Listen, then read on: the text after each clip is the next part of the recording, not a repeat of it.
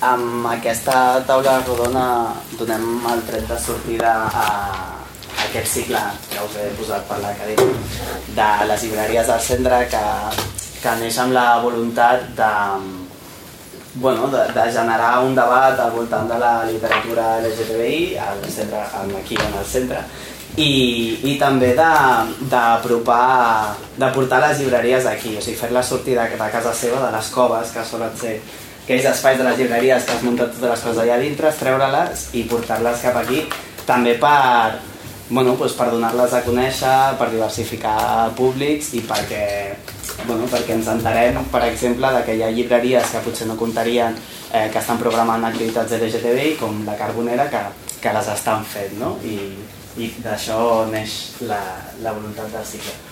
Llavors, la idea d'aquest cicle és que sigui cíclic, que ho anem fent semestre a semestre, canviem les, les llibreries, i hem comptat amb còmplices per a inaugurar-lo i ser les primeres. I ens van proposar aquesta taula rodona amb escriptores i escriptors de Gales que, bueno, que per això heu vingut i res més. Jo estic encantat que estigueu aquí, em fa molta il·lusió, estic molt nerviós i espero que treballem I ja està, moltes gràcies per venir, teniu més informació fora de les activitats que fem al centre i de més i que això és casa vostra i ja està, i vostra també. Okay. Vale, pues eh, gracias por la eh, bienvenida. Eh, me has, te acabas de cargar una, dos, tres, cuatro páginas de mi presentación que tenía que decir lo que tú has dicho.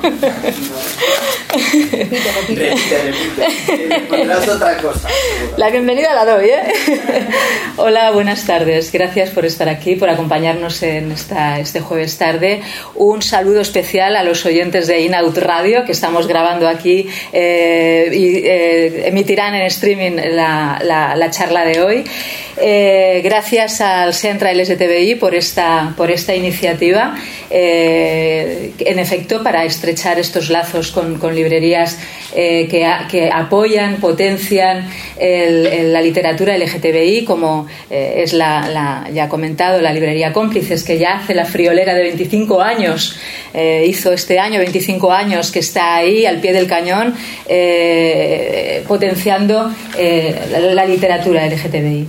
Em, y, muy bonito esta iniciativa, por otro lado, porque crea estos espacios para que eh, autores, autoras, eh, nos podamos conocer entre nosotros, pero también tengamos un contacto directo con, vosotros como lectores y lectoras. Eh, hoy inauguramos, como digo, como, como, ha dicho también el compañero, este ciclo de charlas. Librería Cómplices nos ha invitado a Miquel Misé. Eh, José eh, Cuadrado, me, tengo un lío contigo, el apellido, el cuadrado, el, y Paula eh, Alcaide y yo que soy Prado G. Velázquez, para hablar, debatir sobre lo que es la diversidad en la literatura reivindicativa LGTBI, con la pregunta inicial de para qué utilizamos la escritura, nosotros, los autores. Eh, antes de empezar voy a hacer una pequeñísima presentación para que nos, conozcáis a todos y a todas. Eh, a mi izquierda tenemos a Miquel eh, Misé, sociólogo y activista trans. Actualmente estás implicado en distintas líneas de trabajo que van desde la investigación, la pedagogía y la generación de proyectos en los que entrelazar cultura y pensamiento. De esto nos hablarás un poquito, ¿no? Eh, desde el 2010 eh, lleva publicadas, eh, cuatro, publicados cuatro libros de ensayo. El último es A la conquista del cuerpo equivocado, que ya va por la tercera edición este año. cuarta edición. Cuarta edición. Cuarta edición, entre lo que me ha quitado el otro y esto ya. Paula Alcaide es psicóloga especializada en mujeres lesbianas y bisexuales, máster en psicoterapia y estudios de género, mujeres ciudadanía y además consultora LGTBI. Divulga su, su, eh, experiencia eh, de psicología afirmativa lesbiana y bisexual a través de su blog e impartiendo también formaciones. Eh, ha publicado recientemente, este año, hace muy poquito, para San Jordi, ¿no? Eh, su primer libro, eh, Cómo superar un bollodrama, que antes estabas comentando que parece que está bastante bien, ¿no? Va, va, yendo bien la, la, cosa. Segunda edición. Segunda edición ya. No, no lleva la cuarta, pero Segunda edición. No, yo, yo más meses, llegarás, llegarás. mica en mica s'omple la pica. José Cuadrado es licenciado en Publicidad, Relaciones Públicas y Periodismo, además de ser activista LGTBI. En sus redes sociales eh, te defines como comunicador 360 grados. Tú me lo tienes que explicar, porque Eh, no sé lo que significa. Es que las he cambiado tanto las redes ya últimamente. Lo de comunicador 360, es que esto me hizo mucha gracia de la serie de Paquita Salas. Y digo, bueno, como hago de todo, pues 360. 360. Claro. Eh, micro-influencer, aquí to- todo el mundo es influencer a tope, tú micro, bien. Mm, El y- tamaño no importa. Eso dicen, eso dicen, aunque vamos por la cuarta edición por aquí, ¿eh? y hetero-friendly. Eh, y a través, de su, a través de su alter ego, José Mola, que me tiene muy liada con esto, eh, practica el activismo, eh, un activismo bastante atípico, basado en la ironía, el sentido del humor y la lucha incansable contra la plumofobia. También nos hablarás de eso, supongo, ¿no? Así. Su primera novela, eh, Menos drama y más banana, fue una de las, eh, de las ganadoras del tercer certamen literario LGTBQ de Luju en 2017. Y yo, la que os habla, soy Prado G. Velázquez, soy una pardilla que pasaba por ahí, por la calle, y me han dicho, hey, tú, tú escribes, ¿no? Y presentas eventos y, vas a festivales de novela negra y esas cosas. Pues vente aquí a moderar un poquito esta jaula de locas, digo, esta mesa, eh, que no se vayan de madre. Y bueno, eh, soy escritora, eh, tengo varias novelas publicadas, entre las que destaco especialmente en blanco y negro por, por, por, poca cosa, eh, porque ha sido nominada como mejor novela negra escrita por una mujer en un festival generalista eh, especializado en novela negra, como es eh, Cubellas Noir, este año, y está, estamos viajando por, por, varios eventos y festivales de, de todo el Estado español, también dedicados al tema de la novela negra. Esa soy yo. Entonces, vamos allá, hechas esas presentaciones y volviendo al título de lo que sería la mesa. Diversidad en la literatura reivindicativa LGTB. ¿Para qué utilizamos la escritura?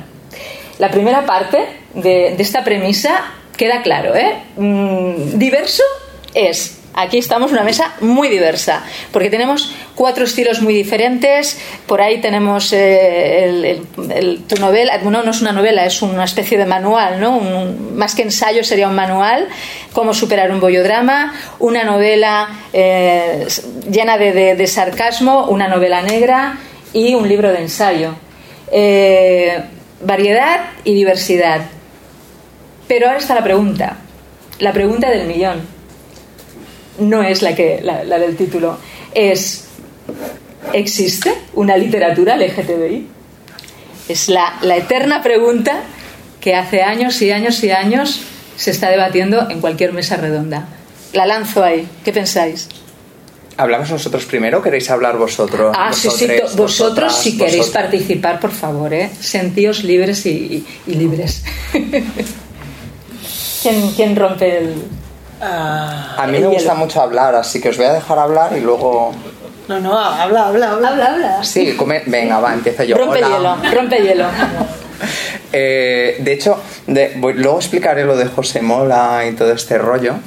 Pero yo qué sé, si estamos hablando, por ejemplo, de Te literatura... controlaré el tiempo, ¿eh? Que tenemos un Vale, tiempo de... vale, me tienes que hacer como en los debates estos electorales que nos vamos a hartar otra vez. Eh, Todavía no había salido el tema. Sí. literatura, yo qué sé, literatura LGTBI. Además, cuando estábamos eh, organizando esta mesa y, y vi la, la pregunta, incluso en Twitter nos preguntaban, eh, ¿la literatura LGTBI es reivindicativa?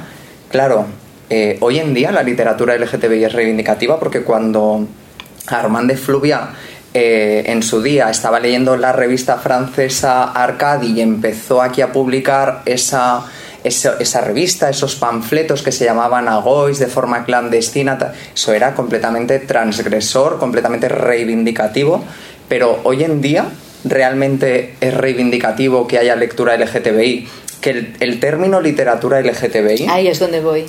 Yo llamo heterofriendly, ¿sabes? Porque yo creo que se la puede leer eh, todo el mundo y a veces parece como que en una, en una serie de Netflix o en una novela o en lo que sea salga el, el término LGTBI o haya un personaje LGTBI, parece como que sea literatura LGTBI y que yo sepa, eh, los maricones, las lesbianas y tal han existido toda la vida de Dios y, y más o menos han aparecido. Entonces, el término literatura LGTBI a mí me queda un poco... Además es que venía pensando, digo, pues, pues no sé realmente si es literatura LGTBI. Si queremos ponerle la etiqueta para que la gente sepa que hay personajes o que es eh, simpática o amable hacia para con el colectivo, pues la llamaremos así, pero, pero es literatura, ¿no? En toda su amplia expresión.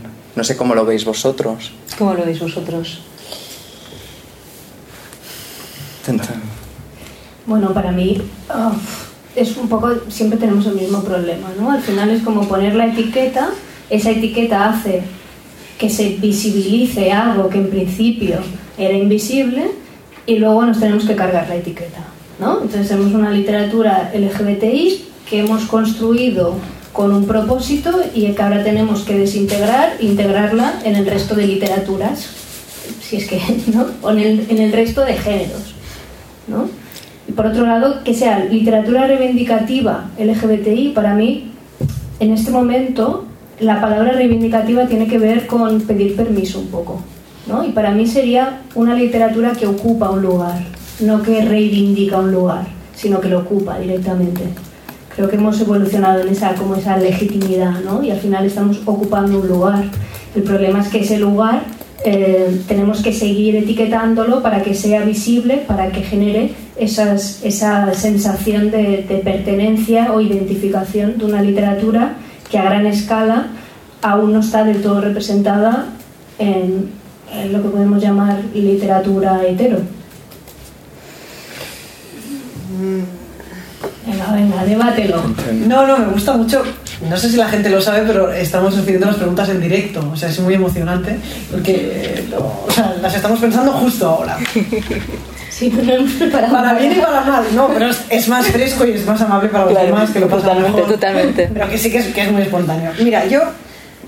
mm, o sea, cuatro reflexiones que me han hecho esta pregunta cuando os escuchaba hablar. Bueno, me sumo a todos los agradecimientos en torno a esta mesa y en torno a acercar a las librerías a un centro LGTB que es sumamente importante. A la pregunta de si existe la literatura LGTB, diría, bueno, en cualquier caso existen librerías LGTB y existen editoriales LGTB. Si todavía tienen que existir, eh, decir, tendrá algo que ver con que nos guste más o menos, nuestros trabajos se acaban englobando en eso. Y a mí hay una cosa, por ejemplo, que también me hace pensar mucho y es quién nos lee. Yo en general tengo la sensación de que la mayoría de la gente que me lee tiene algo que ver con la comunidad LGTB, supongo que a vosotros también, y creo que el día donde podremos decir que hemos superado esa frontera es cuando los lectores y las lectoras de nuestros trabajos no se remitan solo a compartir una identidad con nosotros, sino que este mundo no les sea ajeno, sino que les interpele sobre cosas de su vida y nos vean como referentes posibles, aunque no compartan esa experiencia. Otra cosa que creo que tenemos que discutir, más allá de si hay literatura LGTB o no, es si hay una comunidad LGTB. Es más, creo que habría que discutir si hay una comunidad gay, una comunidad lésbica, una comunidad trans o una comunidad bisexual, que está bastante, bastante en cuestión. Yo creo que somos comunidades cuando se nos interpela a través del mercado del ocio, claramente somos comunidades, o cuando se nos interpela como usuarios o clientes de cosas, pero no estoy muy seguro de que tengamos dinámicas comunitarias como las que se tenían en los años 70 o 80. Quizás, si soy muy muy honesto, lo que más se parece a una comunidad, yo creo, pues por ejemplo, la encuentro en las lesbianas feministas, que se organizan políticamente, pero no sé si se vinculan por hecho ser lesbianas, sino por unos ideales políticos, ¿no? O la gente que está vinculada a, a las propuestas más queer o más en una lógica muy activista, son comunidades, pero comunidades políticas, no identitarias. Así que tampoco tengo muy claro si lo LGTB como acrónimo sigue siendo muy interesante hoy en día. Creo que habría que darle una vuelta. Y por último, estoy muy de acuerdo con lo que decía Paula de que al final es una tensión entre superar la etiqueta, ¿no? Nosotros recibimos estas etiquetas, pero, pero constantemente estamos un poco rehuyendo de ellas. Y yo creo que es como muy es una obviedad, pero en los tiempos que corren tenemos que tener mucho cuidado con no diluirnos en ese imaginario de esto ya puede ser una cosa que está diluida en el público general. O sea, que, que- que tu trabajo reciba un premio en un festival generalista es una noticia, lamentablemente, ¿no? Que se sale de lo que sería novela lésbica y que de repente yo creo que no se nos tiene que olvidar que hay gente hoy en día, y cada vez más, lamentablemente, por, por los derechos que hemos ganado, que está buscando cerrar las librerías LGTB, cerrarlas. Es decir, que casi que, aunque negaré haberlo dicho, pero casi que tendríamos que ser un poco más reivindicativos y contener más orgullo de formar parte de lo que se llama literatura LGTB, que no siempre tiene por qué existir. O sea, que igual un día no existe, pero no porque se haya diluido, sino porque se la han cargado. Entonces, creo que, bueno, yo siempre creo que es muy importante que la comunidad LGTB, si es que existe, compre libros. Y de hecho, la interpelación de esta mesa es muy interesante, porque yo, por ejemplo, no he, leído ningún libro de esta mesa. O sea, ni siquiera estamos en un debate entre nosotros, nos leemos muy poco entre nosotros. Y yo creo que eso también remite a algo, ¿no? Que, que cada uno está como en una movida, pero que se nos olvida que es, que es frágil lo que hemos conseguido. Y ya está, eso es lo que me generaba. Yo estoy de acuerdo con todos. Eh, hay una base, eh, por lo que veo entre los cuatro, eh, el tema de la etiqueta como, como, como algo que nos viene heredado, que nos viene impuesto, de lo que, entre comillas, queremos rehuir, pero para normalizar, aunque ya avanzo que a mí la palabra normalizar no me gusta, la detesto, prefiero la palabra naturalizar eh, va muchísimo más conmigo y con la idea que tengo de, de, de, del hecho eh, LGTB o el hecho lésbico en mi caso. Eh, entonces, por una parte es la huida de, esa etiqueta, pero por otra no podemos desentendernos de ella. No creo que, que estemos preparados, no nosotros, sino creo que, que no estamos preparados como sociedad todavía para eh, no utilizar etiquetas. De hecho, en las redes sociales se han reinventado las etiquetas. Ahora lo etiquetamos absolutamente todo. No, no creo que, estemos preparados para esa, entre comillas, eh, naturalidad. ¿no? Aún creo que queda mucho, mucho trabajo por, por delante. Mm, estoy completamente de acuerdo con lo que tú decías también, que ya me he olvidado, eh, porque eres el primero que ha hablado, pero, pero está, estoy muy, muy de acuerdo con, con, todo lo que has comentado. Eh, lo de pedir permiso no lo acabo yo de, de, de, ver. Reivindicar es pedir permiso. Reivindicar para mí es pegar un golpe en la mesa y decir estoy aquí. Bueno, para mí no es pedir permiso, eh, es estoy aquí escúchame si quieres y si no, sigue tu camino, pero yo sigo aquí, que es lo que siempre hemos, hemos hecho. Uh, y muy interesante también todo lo que has comentado de hay una comunidad LGTBI. Por aquí Paula tendrá mucho también que comentar eh, por lo que hemos estado hablando, eh, las diferentes formas de funcionar, eh, lesbianas, trans, gays, etcétera, ¿no? En definitiva, eh, ¿qué pensáis por aquí abajo? ¿Alguien quiere aportar algo? ¿Nadie? ¿Solo vamos a hablar nosotros? Mira, mira. Con los que sonrían tienen que hablar. por favor, sí. Yo, eh, perdón. ¿Tiene micro? Sí. No. Te has metido en un lío. Pues un momento. Vale. Está ahí, está ahí. Bueno, le- te escuchamos, ¿eh? Igual.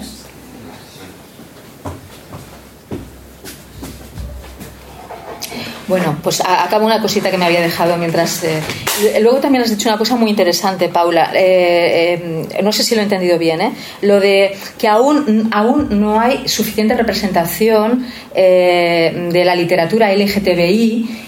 Yo tampoco creo que exista una literatura LGTBI.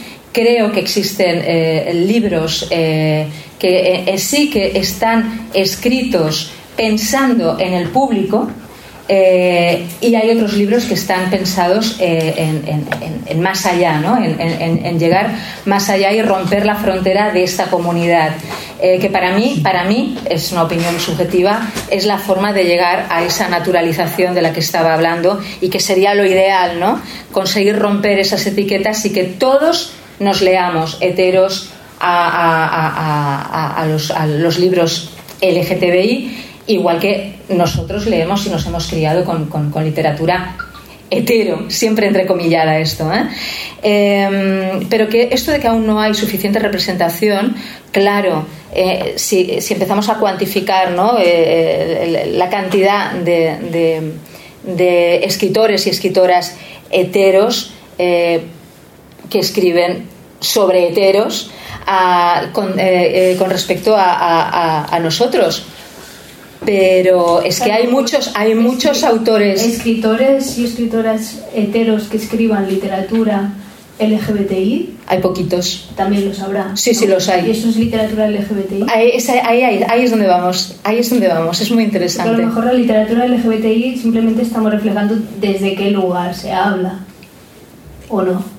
Yo, para mí, lo que siempre se ha denominado literatura LGTBI sería pensando en el público, que es lo que tú comentabas antes. Porque sí que hay heteros que escriben, eh, no como una reivindicación, pero sí que están introduciendo personajes, igual que hay eh, autores y autoras eh, del colectivo que no quieren saber nada del colectivo. Hola, eh, me llamo Raúl y bueno, eh, Hola Raúl, gracias Hola. por hablar. a vosotros. Eh, bueno, quería primero decirte, eh, Paula. Sí. No, ¿quién es Paula? Yo soy Paula. Vale, no, pues Prado. Vale, perdón. Eh, La que pasaba por ahí. la que pasaba por ahí, exacto. Eh, quería decir que no estoy muy de acuerdo con el hecho de que. con el concepto que es de, de normalizar o de la normalidad, ¿no? Porque yo creo que el- las personas queer en general jamás se han sentido normales y no hay una sociedad normal para las personas queer a día de hoy y no creo que haya un interés para serlo porque de hecho este- esto del proceso de naturalizar me recuerda un poco a la, a la falacia naturalis de, de aquello natural, ¿no? de normalizarlo como si fuese algo natural y aquello natural o normal fuese bueno por, por, como si fuese una relación necesaria, ¿no?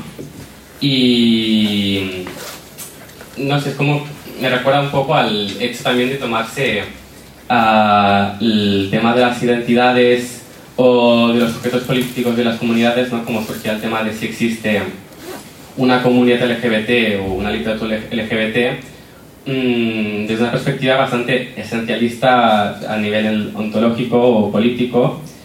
Y respecto a lo de la literatura LGBT, hay un, me recuerdo un libro, ¿no? Eh, que es Ariel y los Cosos de Satia Portey, que no es en concreto, un, no se considera literatura LGBT, pero quizás precisamente de la forma en la que diluye el género ya en su libro, que por eso quizás no se ha catalogado como un libro LGBT, ¿no? Por, este hecho de diluir la, la identidad, ¿no?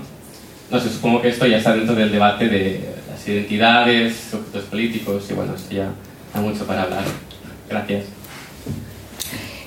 Yo con respecto a lo de la normalización, precisamente no me gusta esa palabra porque el- la palabra normalización que viene de normal, normal eh, la, la hemos eh, la, utilizamos eh, todo es normal no o sea eh, es una palabra eh, de múltiples acepciones pero que se vincula con la con, con- con- eh, también con la homogeneidad ¿no? Normalizar, homogeneizar, no, precisamente. Yo no quiero ser homogénea, yo no quiero pertenecer a, a- a- un, a un grupo de cabras que todos vamos vestidos igual y todos. mm, ¿Sí? Eh, entonces, por eso eh, prefiero la palabra natural, porque es natural que yo sienta como siento y, y- que tú sientas como sientes. Y, y quiero que sea natural, que podamos sentir, eh, ir por la calle, hacer lo que nos dé la gana eh, y vivir nuestra vida de forma natural, sin que nadie eh, sigan eh, girándose eh, o señalándonos o estén pasando las cosas que están pasando en la actualidad, ¿no? Políticamente. ¿no? Por eso es simplemente que me gusta más la palabra naturalizar y no normalizar, que me va a lo homogéneo, que creo que precisamente es lo que a ti tampoco te gusta. Me ha parecido entender, ¿no? Naturalizar tampoco. Tampoco te gusta, bueno. Eso ya, contra gustos los colores. Gracias. ¿Alguien más? eh? Pa- Para mí tendríamos que ser todos más anormales. Me encantaría eso. Más todavía. Más anormales, sí. Porque al final, bueno, al final hay, una, hay un miedo mm, súper intrínseco de, de ser, ¿no? De, de- entonces estamos siempre aparentando y siempre intentando buscar eh, esa sensación de pertenencia, ¿no? Al final yo creo que el colectivo LGBTI, el acrónimo, se nutre más de decir, bueno, vamos desde los márgenes un poco, ahora ya no somos tan márgenes, ahora nos estamos poniendo ya más mainstream, pero desde los márgenes, intentando que esa pertenencia, eh, un poco rollo Frankenstein, que nos hemos montado ¿no? entre nosotras, pues eh, pues nos recoja de esa no pertenencia respecto a la heteronormatividad. Y creo que ahí un poco está la gracia, ¿no? que haya una, una narrativa desde esa sensación de no pertenencia en una sociedad que hasta hace poco y aún queda eh, nos, ha, nos ha sacado de ahí. ¿no? Ay, yo voy a lanzar Sí, que es otra que estás- pregunta. que Sí, estás porque muy estáis calladito, estoy preocupada. estoy- estoy meditando, estoy meditando porque estamos súper intensos con este tema. Y ya que estamos hablando de literatura LGTBI y que no es literatura LGTBI, yo este verano me he leído un libro que no me acuerdo cómo se llama, no te lo pierdas. Mi otro, bueno, tengo que buscar a quien le interese, luego sé que me escriba y yo se lo digo. El libro tiene como 40 años más o menos y trata sobre eh, un chico que está haciendo la mili y él empieza a tener, pues eh, se fija en, en ese compañero suyo, en tal, y durante la novela, que es muy cortita, él tiene en su cabeza unos, eh, un autoataque total de esto lo tengo que rechazar, esto es o sea, bueno, pues lo que había en la época, ¿no? El tema de la moralidad, lo que vendría a ser el pecado, luego el tema de lo que podría ser eh, delito, y él está rechazándolo todo el rato. Hasta que al final, por así decirlo, peca, tal, bueno, y un, y un dramón se suicida. Ya se ha jodido al final. ¿Peca? Pe- peca y, y delinque. Pe- ¿peca? Peca y delinque. Claro, es que, a ver, tía, te he dicho que lo han escrito hace tiempo. Entonces, esto eh, no era considerado literatura LGTBI en su momento, sino como un, un experimento sociológico, por así decir. Entonces es curioso cuando estamos hablando de poner etiquetas de que es LGTBI o que no es LGTBI, porque esta novela, pues mm, yo que me siento parte del colectivo LGTBI, que a mí el tema de las etiquetas no me incomodan ni, ni nada, eh, porque creo que es importante que el tema del... Porque cuando entramos en el debate de lo de las etiquetas y que no es las etiquetas, hay que tener eh, muy en cuenta que hay que respetar a la gente que se siente a gusto dentro de las etiquetas, porque no respetar a esas personas también es discriminarlos. Y hay personas que necesitan sentirse, formar parte de una comunidad, hay personas que no necesitan formar parte de ninguna comunidad y hay personas que van por libre. De hecho, así lo recoge lo que es eh, la historia del movimiento en, en España. Entonces, eh, me parece curiosa, ¿no? Porque estamos hablando de que es literatura LGTB, ¿no? Y a mí esta, por ejemplo, me parecería... Me Es parecería... una narración total de una homonegatividad interiorizada Claro, de pero- alguien que acaba... ¿Y diríamos que esto es literatura LGTBI? Ya que estamos aquí hablando de que es literatura es una LGTBI. re- sí. Bueno, es un reflejo. Ya verás, ya verás. No, no, que es que me hace mucha gracia porque nosotros nos hacemos unas ollas mentales muy profundas con esto, pero a mí, por ejemplo, a mí me pasa a veces que viene gente a mi casa que no es LGTB, porque a veces puede pasar, y entonces la gente mira mis libros y dice, wow, solo lees temas LGTB. Y claro, yo no lo veo así, o sea, yo los veo como mil, mil cosas, pero para los demás, o sea, para la gente hetero, Ah. nuestras librerías son literatura LGTB. Claro, y no se dan cuenta que las suyas son heteros. No se dan cuenta, porque nosotros estamos, será, será literatura LGTB, pero cuando lo confrontas con la mirada exterior, para mucha gente cuando ve todo lo que te has leído en el año y, qué es, cuáles son, y a qué librerías vas y qué libros te interesan más, muchas veces, a ver, depende de quién seas, pero a mí me pasa, es verdad que los temas que más me interesan pues están relacionados con los temas de género y sexualidad. Y para alguien que no viene de eso, le parece que solo leo literatura LGTB, cuando yo no sé ni si existe, ¿no? Y entonces que nosotros aquí le damos muchas vueltas, pero creo que también hay que ubicarse en el mundo. O sea, para mucha gente entrar en cómplices es entrar en una librería LGTB, donde solo hay libros de ese tema. Y es así, y la gente lo ve así. de ¿no? hecho lo dicen, ¿eh? cuando entra algún despistado o despistada y van preguntando por el último bestseller, automáticamente con y Gela dicen, no, no, no, no, aquí solo literatura LGTB. O sea, de- debe existir, ¿no? Porque si no, con todos los matices, pero...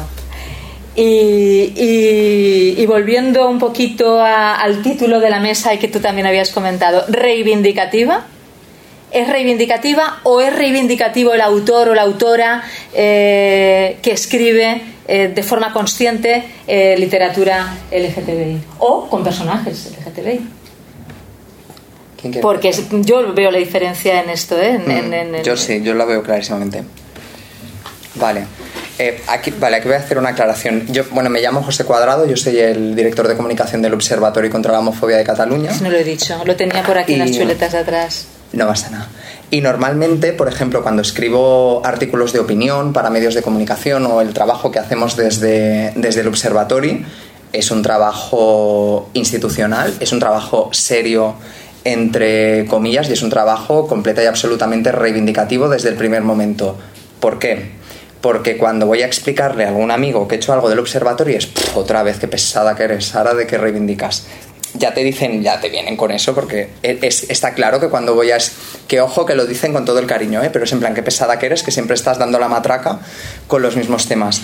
Y, evidentemente reclamamos pues, pues, pues 40.000 cosas. Esta semana estábamos denunciando el, incremento de agresiones en, en Barcelona. A veces eh, hemos pedido 80.000 veces eh, que, se, que se aplique que se aplique la ley, que se cree un régimen sancionador, pedimos políticas para que las los usuarios del metro, cuando tienen agresiones, porque hemos registrado muchas, esto es un trabajo reivindicativo, 100% reivindicativo y lo tengo clarísimo, y, LGTBI con todas las siglas que le quieras poner.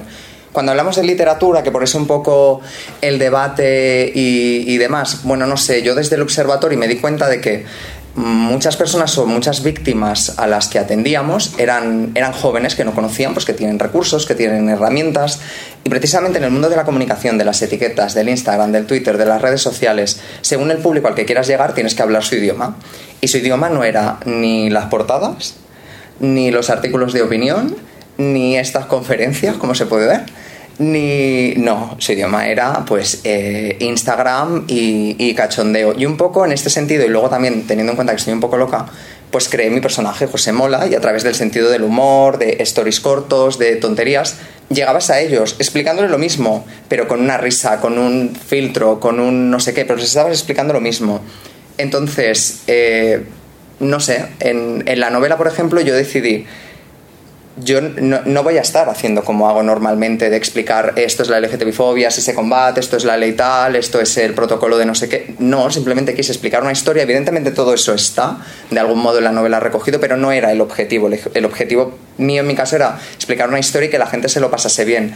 ¿Es reivindicativa eh, mi novela, por ejemplo, en la literatura? Yo no lo sé, para mí no lo es. No me parece que sea, me parece que es una novela, pues que te cuenta una historieta y tal y cual. Aunque hay para gente que sí que lo ha sido. Es que luego termina siendo como muy subjetivo. Yo lo tengo claro, pero luego está la parte del lector, el que te lee.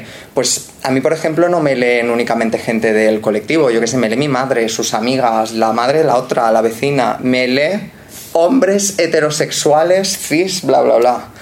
Eh, y, les y a ellos les parece, ¡guau, qué fuerte! ¿Cuántas cosas he aprendido? Y, "Buah, pues como te leas un artículo te va a dar algo.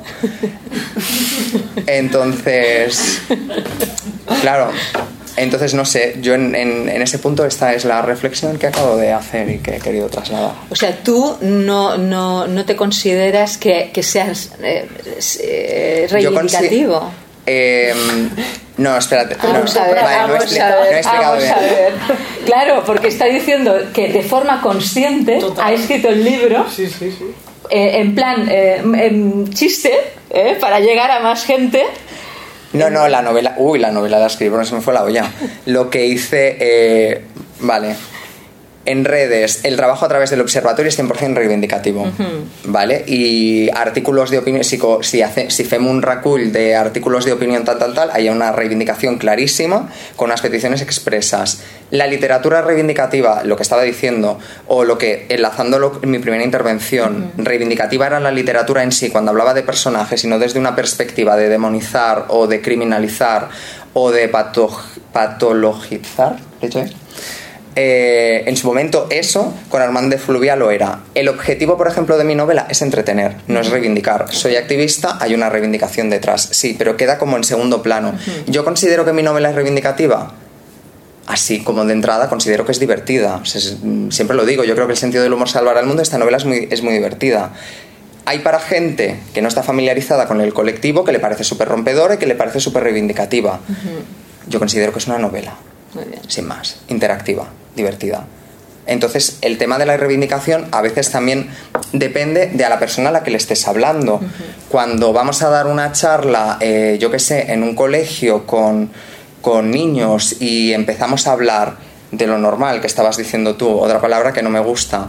Eh, a ver, niños, ¿qué es normal? Eh, ¿Qué es un chico? Y te empiezan, un chico es el pelo corto, un chico es eh, camiseta y una chica eh, rosa. Mm, Yo llevo una camiseta rosa y empiezas a hacerles toda una sesión en la cual eh, terminas desestructurando todas esas ideas que es muy fácil desmontarlas, eso para ellos es súper rompedor y es súper reivindicativo. Si ahora yo os explico a vosotros aquí qué es un chico, qué es una chica, masculinidades, ta, ta, tal, esto y lo otro, hombre, pues me parece que no...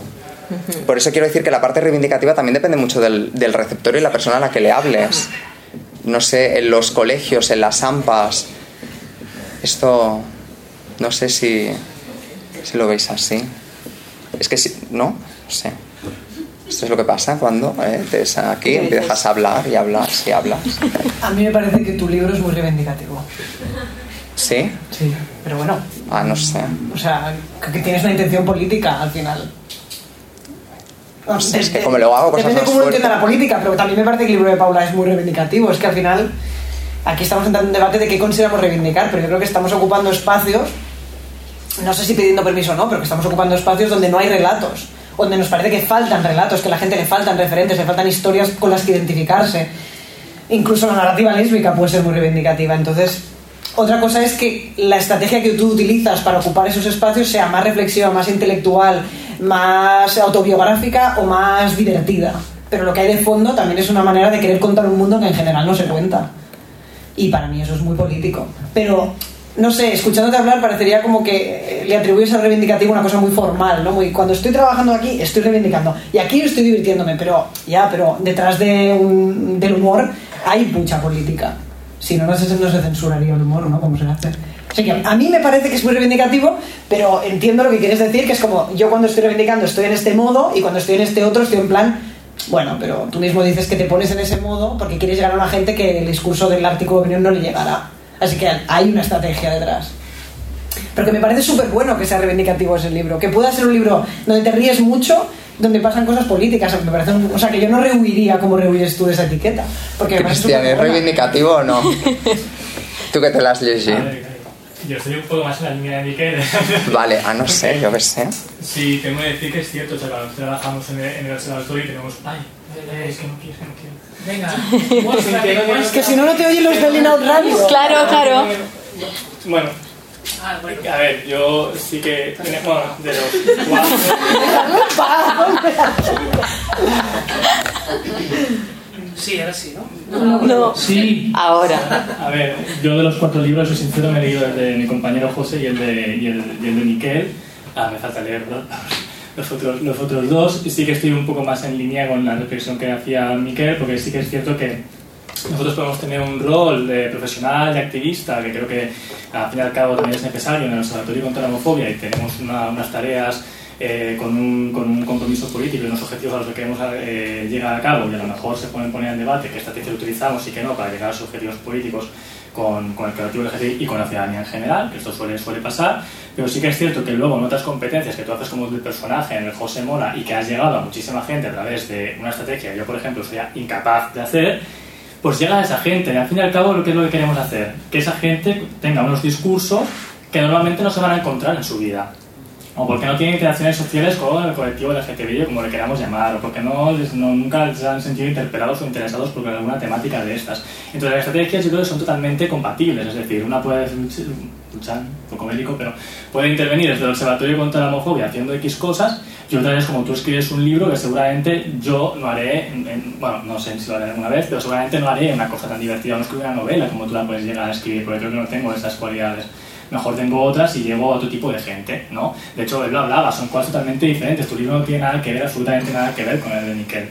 Entonces, yo creo que al fin y al cabo sí que son acciones que llegamos, que totalmente son políticas, porque quieren llegar a una transformación de unos contextos en los cuales seguramente esas personas no se encuentran.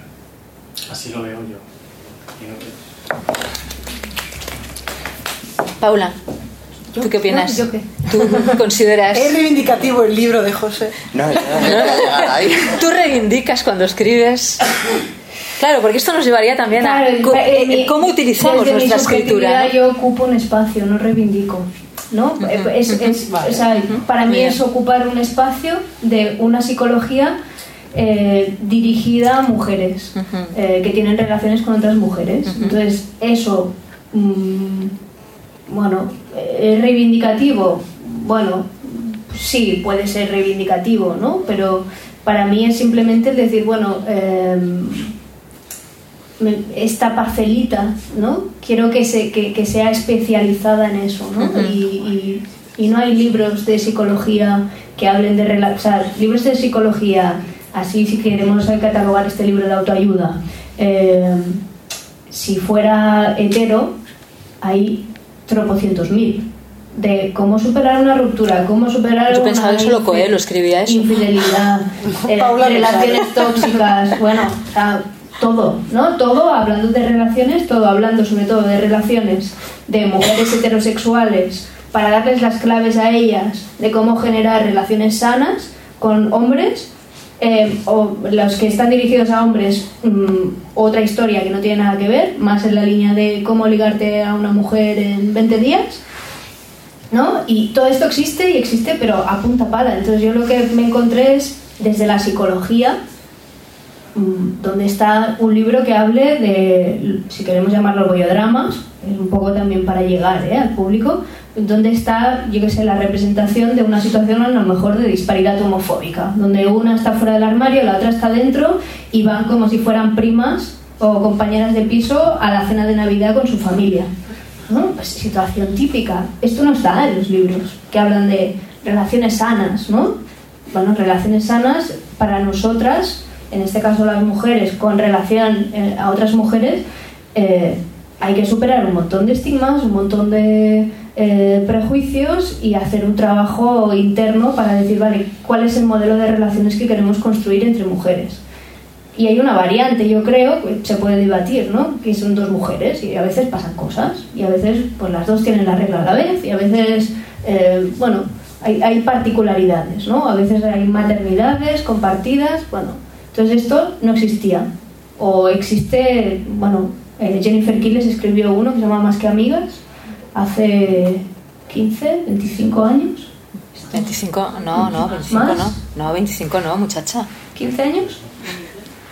20 años. 20 como muchos. sí. 20 años. Esto era lo que. Luego hay algún libro, ¿eh? De lesbian death y cosas así, como muy tétricas, escrito desde la psicología eh, inglesa y, y americana. Pero, bueno. ¿Es reivindicativo? Bueno, para mí ocupa un lugar, ¿no? Y, y con eso yo, eh, si reivindica, perfecto, pero para mí ocupa los lugares más importantes en ese sentido. Muy bien. Miquel, Estoy de acuerdo. ¿tú también? ¿Con tu libro? Bueno, no, sí, no, no, mi libro claramente es un libro muy político, o sea, no, mm, no tiene como objetivo ni entretener, ni no tiene como objetivo invitar a la gente a una reflexión, que es muy política.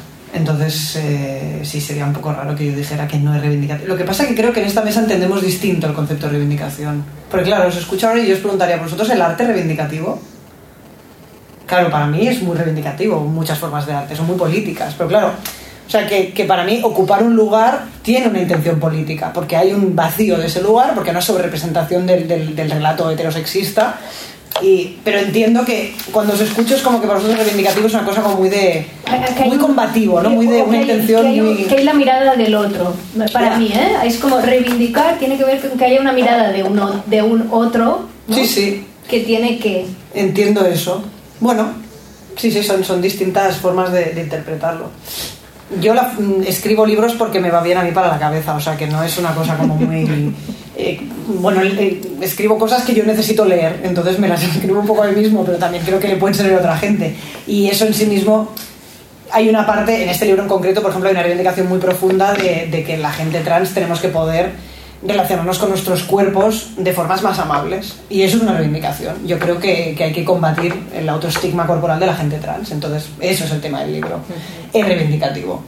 Eh, ahí Ay, sí. Pero también pienso cuando escucho, por ejemplo, a José, y si pudiera yo hacer una novela muy divertida para explicar esa misma idea, seguiría siendo una reivindicación con un canal para otro público. Yo porque no soy Instagramer, porque soy un paquete en redes sociales, pero siempre pienso estas ideas tan sesudas que se va a leer una gente muy concreta que en general ya es medio afín a la idea, no llegan a la población trans, por ejemplo, que me parece que es más interesante que le lleguen. Y tendría que cambiar de estrategia comunicativa seguro para llegar a esa gente y seguiría siendo reivindicativo, pero con otro.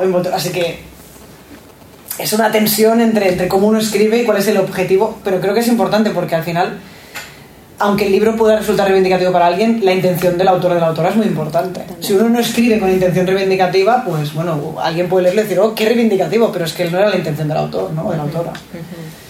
Estamos dándole vueltas, ¿eh? Tú has, dicho, has dicho antes, has dicho antes una, una cosa que me ha apuntado, eh, la has dicho así como de refilón, pero me ha llamado mucho la atención. Has soltado algo así como, incluso la literatura lésbica puede llegar a ser reivindicativa. La narrativa lésbica, sí. Dos cosas. ¿Qué es narrativa lésbica? No, me refiero a la, a la novela de ficción donde, la- donde el- el- el- los principales personajes son mujeres lesbianas. Pues igual que creo que, que un, que un libro como el de Paula puede ser vindicativo en el sentido que ya llama ocupar un lugar, yo creo que estamos un poco hablando de lo mismo, ¿eh? porque no están. Pero creo que la ficción en sí misma, cuando hoy en día la gente, eso que decía José, es que en una cualquier serie que haya un personaje LGTB que está bien tratado, la gente ya dice que es una serie LGTB. Pues estamos tan acostumbrados a basura que cuando hay uno que está, hay un guion un poco normal de una persona compleja, que no solo es eso en la vida, nos parece LGTB. O sea, yo creo que la ficción tiene un papel muy, muy, muy importante en la representación de eso. Y por eso digo que, que la narrativa lésbica o la narrativa romántica en general, que, siempre está muy desprestigiada, creo que también, no la Ahí es romántica- donde ibas. no, no, no, digo que la narrativa romántica en general y la lésbica, o sea, la narrativa romántica hetero, puede ser muy transformadora, depende de los mensajes que esté lanzando. Puede ser muy feminista, puede ser muy. Así que yo no creo que. No estoy de acuerdo en que en la literatura haya eh, lo intelectual, que es el ensayo, y luego lo que es un poco más tal, que es la narrativa, la novela. No estoy de acuerdo con esa división. Creo que hay gente que expresa ideas muy revolucionarias en novelas. Y luego hay gente que somos más pesada y tenemos que hacer cosas más, bueno, no sé qué, Más más literales, explicar las ideas de forma literal. Hay gente que no necesita la literalidad porque consigue armar relatos que hacen llegar esas ideas. O sea, yo creo que la dicotomía entre ensayo y narrativa es un poco injusta. Por eso digo que hay quien puede pensar. eh, a mí siempre me lo explican en legales muy claro. Me dicen, si tú puedes publicar este libro es gracias a la narrativa lésbica. Eso es lo que puede hacer que luego... Y es una idea que me parece como muy... Bueno, es que no hay que despreciar eso y la narrativa en general se desprecia mucho a veces, ¿no? Sí. Y yo creo que no, que, que- que tenemos que darnos cuenta, sobre todo nuestros colectivos, de lo importante que son las ficciones de relatos con los que nos identificamos. Pero se desprecia incluso dentro de, eh, bajo mi punto de vista, se desprecia incluso dentro del propio, del propio colectivo. ¿eh? Porque sí, yo sí, sí, sí. he oído, he hablado con muchísimas, eh, hablando de, de- de- de- de literatura, literatura o narrativa lésbica, he hablado con muchísimas chicas que me han dicho, yo es que ya no leo. No lo necesito ya. no, no, es que todo es lo mismo, siempre es lo mismo. Entonces, eso a mí me ha hecho pensar, eh, que igual estoy equivocada, ¿eh? pero a mí me hace pensar que quizás eh, hemos denominado lo que es la narrativa lésbica a, a- todos aquellos libros que nos llegaban eh, y que precisamente Gales traducía, que era lo único que nos llegaba aquí, y que eran románticos, eh, a- algunos de, de- de- de calidad dudosa, pero es que es lo que tenías que leer porque no había absolutamente nada más y el 90%, 95% eran novelas de, de amor, ¿no? De chica conoce chica y pasan cosas, como decía Paula, pasan cosas, ¿no? Eh, entonces, claro, eh, estamos hablando de hace veintipico de años, 25 años, eh, y ya ha evolucionado todo esto mucho. Entonces, que se siga hablando de narrativa lésbica y, y asociándolo a esa idea, cuando ahora mismo tenemos autoras eh, muy, muy buenas, muy rompedoras, que ya no están hablando de chica conoce chica y se cortan las venas eh, como antes, ¿no? Eh, que luego. exacto, que luego tiene que leerse el libro de Paula, ¿por qué se han cortado las venas? No, ya, ya, ya no estamos en ese tipo de literatura. Ahora la- la- las, las- las mujeres eh, damos el do de pecho y- y pasan otras cosas, ¿no? Eh, entonces... eh, creo que todavía está entre nosotras al menos un poquito asociado esta idea de literatura o narrativa lésbica a toda esa idea antigua eh, antigua por, los años que hace. Pues a mí me pasa un poquito lo mismo que a ti yo escribí un libro de novela negra, tú has escrito un libro eh, de- con muchísimo sentido del humor, eh, el mío mm, también tiene sentido del humor, pero es una novela negra. Eh, sí, que, sí que concebía el personaje principal eh, como, como muy feminista, eh, porque tenía muchísimo muchísima em, sucede en 1950 la acción en Los Ángeles. Os lo digo para vosotros que no que no sabíais de su existencia. No. Paula ya, ya lo conoce. La acción de- en blanco y negro sucede en Los Ángeles 1950 es una protagonista ex mujer policía detective privado que tiene que hacer trampitas para poder dedicarse a esta profesión en un mundo de hombres eh, y además es lesbiana. Está escrito en primera persona, luego no, no hay armario que valga, sabemos desde el minuto cero que es lesbiana. ¿no? Entonces eh, sí que la hice reivindicativa en cuanto que tiene muchísima conciencia de género, ah, de su género y del género de- de- del hombre. Eh, a nivel social sabe lo que la sociedad le pide a ella como mujer y le pide a un hombre como hombre, es decir, los roles, los roles que tenemos que jugar. Eh, y no fui consciente de, de lo reivindicativo que era hasta hablar en charlas como esta, donde eh, alguien me preguntó, ¿pero por qué la has hecho lesbiana? Y dije, pues porque sí. Es que yo- Pues porque sí. Es muy loco el mundo, ¿no? Es como que por qué la has hecho lesbiana. No, pero eh, el tema es, ¿por qué tú eres lesbiana? Bueno, no lo sé si es porque yo soy lesbiana o no, pero es que yo quería que fuera lesbiana y quería que, que- que desde el minuto cero eh, se supiera que es lesbiana y quería jugar con todo el rollito que tiene que hacer en 1950 para que em, no se sepa que es lesbiana porque claro, en 1950 te podían meter en la cárcel, te podían fusilar o te podían meter en un psiquiátrico. Eh, entonces, eh, ahí es donde me doy cuenta de que hay una voluntad de, que, el, personaje sea lesbiana eh, y de jugar con todo eso. Y además, la voluntad es que no lo he escrito como novela lésbica. No he, no he pensado, chicas, lo siento, no he pensado en vosotras al escribir el libro. no, en serio, yo he querido escribir una novela que eh, llegara a, a- eh, cruzara la frontera de, la comunidad LGTB. Y precisamente ahí es donde reivindico el hecho. Ahí es donde reivindico el hecho. He estado en Cartagena hace dos semanas, en el Festival de, de Cartagena Negra, en una mesa eh, que hablábamos de personajes LGTB, eh, con Susana Hernández, que tiene una, una trilogía con una policía que también es lesbiana, y con Antonio Mercero, eh, guionista de, varias series de, televisión, hijo del, del- director de cine, que es escritor, y tiene dos novelas donde su personaje principal es un transexual, eh, hace la conversión de, hombre a mujer. Salió este tema en la mesa y, por ejemplo, él claramente dijo, yo reivindicar que yo he escrito sobre un personaje porque además este personaje existe, he tenido la oportunidad de hablar con ella y he querido, he encontrado como autor, lo he encontrado tan grande, he encontrado una historia tan buena que he querido escribirla, pero reivindicar no, no es, no es lo que yo intento. No reivindica, pero visibiliza, que para mí eso también es importante, la visibilización que, te- que nosotros damos a nuestros personajes e incluso autores, como al, principio decíamos, autores que no pertenecen a, a nuestro colectivo, que de tanto en tanto les suena la flauta y deciden meter a un personaje o que su personaje sea protagonista y nos da también esta visibilidad. Eso creo que también es importante. ¿Qué pensáis vosotros por ahí abajo? Que estáis muy calladitos, calladitas. ¿Alguien? ¿Alguien tiene algo que aportar? ¿No? Por aquí en la mesa. Es que esto, esto pasa un poco con lo que estaba diciendo eh, Miquel del tema del, del arte. Si el arte es reivindicativo, revolucionario o no.